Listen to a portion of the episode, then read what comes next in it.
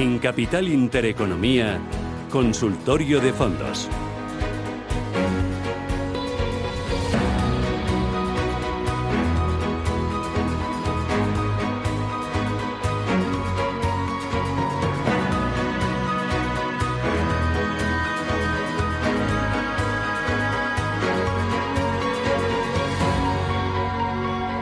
Hoy el consultorio de fondos lo hacemos con Gabriel López, que es CEO de Invertiv. Gabriel, ¿qué tal? Buenos días, bienvenido. Eh, buenos días, Susana, ¿qué tal estás? Bien, fenomenal. ¿Tú cómo lo llevas?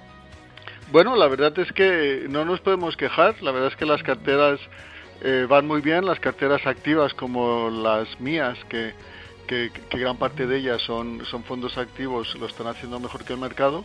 Eh, el año pasado también, eh, a pesar de, la gran incertidumbre, también las carteras fueron muy positivas, así que eh, los bancos centrales están acompañando, los gobiernos están acompañando, la inflación, a pesar de lo que se pueda decir, está controlada y, a pesar de que la vacunación no está siendo eh, tan rápida como se esperaba, sí que es verdad que los datos económicos de consumo aquí en España ya se están acercando a como estaban, aunque no parezca verdad, y según el BVA, a como estaban en el pre-COVID. Eh, los datos de, confianza del consumidor en Alemania que se publicaron también la semana pasada están también a niveles pre-COVID.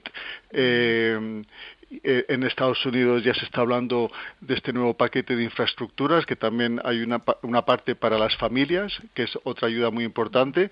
Eh, las, las, empresas eh, sensibles a la recuperación económica todavía les queda por recuperar y así que bueno, yo creo que, que, eh, hay que estar eh, optimistas de cara al futuro. Hay crecimiento en los beneficios empresariales de media eh, hasta final de año alrededor de, del 10 al 15% y es más o menos lo que debemos de esperar que suban los mercados hasta entonces. Tenemos muchísimas llamadas. Empiezo por Jaime. Jaime, buenos días. Hola, buenos días. Dígame usted, Jaime. A ver, yo quisiera hacer consulta sobre, si puede ser, sobre tres fondos. Sí. El primero que tengo es el Cidel Needle. Mm, el, Global Smaller Companies. Sí. Fondo que de, pequeñas empresas. Eh, creo que está bien repartido sectorialmente, pero no veo que está muy parado, no entiendo exactamente el qué. Y después dos más, el, MSS Europa Opportunity. Muy bien. Y el Schroeder Greater China. Estupendo, pues gracias, muy amable. Le escucho por la radio, ¿eh? Sí, estupendo, gracias.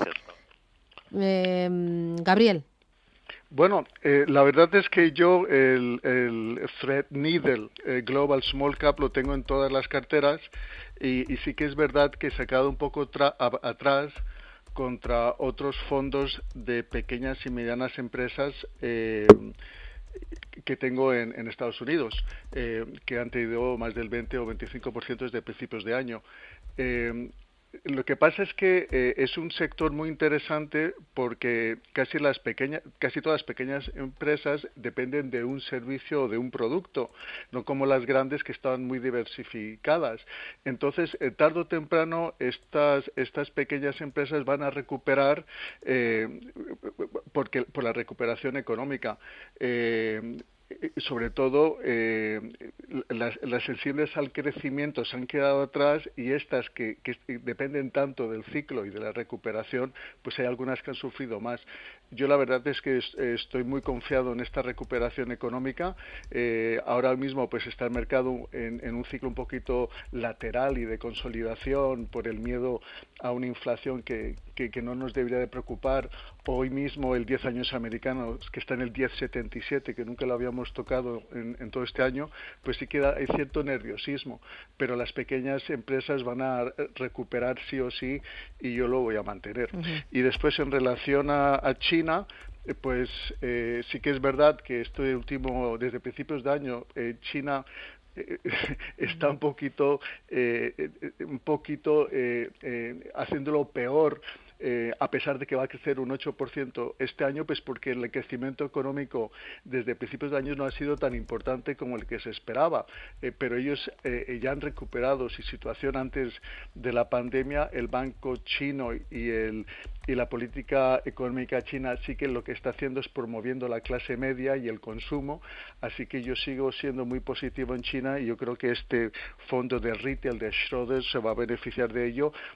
China en dos o tres años va a ser más importante que Estados Unidos y es un eh, eh, y en la composición de tu cartera pues tienes que tener entre el 5 y el 10% en China.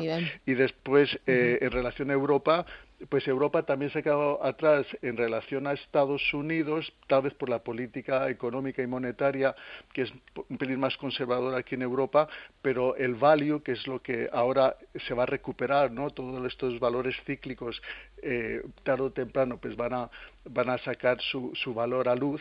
Eh, yo creo que, yo estoy, ahora mismo estoy sobreponderando en Europa mm. eh, contra Estados Unidos, así que también es otro fondo que yo tendría en cartera. Mm. Eh, voy con Rubén, buenos días. Hola, buenos días. Dígame. Nada, intento resumir.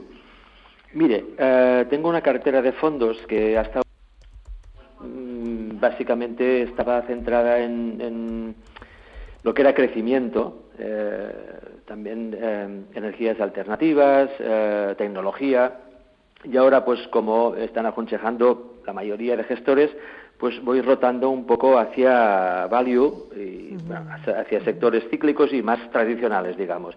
Entonces, le voy a nombrar mm, dentro de este campo de value tres fondos que me han recomendado, a ver si qué le parece a usted. Muy bien. Mire, concretamente, eh, en cuanto a Europa, es el MFS Meridian Europa Value.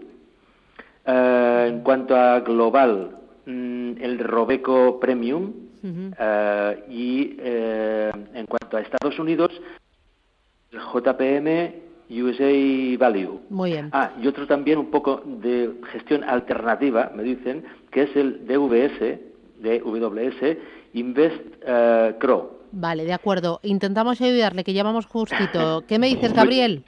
Bueno, yo creo que el, de value de MFS es una maravilla, yo lo mantendría. El de Robeco Premium también son maravillosos gestores. El JP Morgan Value, pues es evidentemente donde hay eh, un descuento ahora y, un potencial de donde, donde habría que entrar. Y después el DWS Investment Growth también yo creo que merece la pena. Muy bien, así que nada, nos quedamos con los cuatro, ¿no? Exactamente. Muy bien, estupendo. Gabriel López, desde Inverdef, gracias por los consejos, gracias por tu formación y asesoramiento. Cuídate mucho y hasta la próxima. Un abrazo. Hasta luego. Adiós.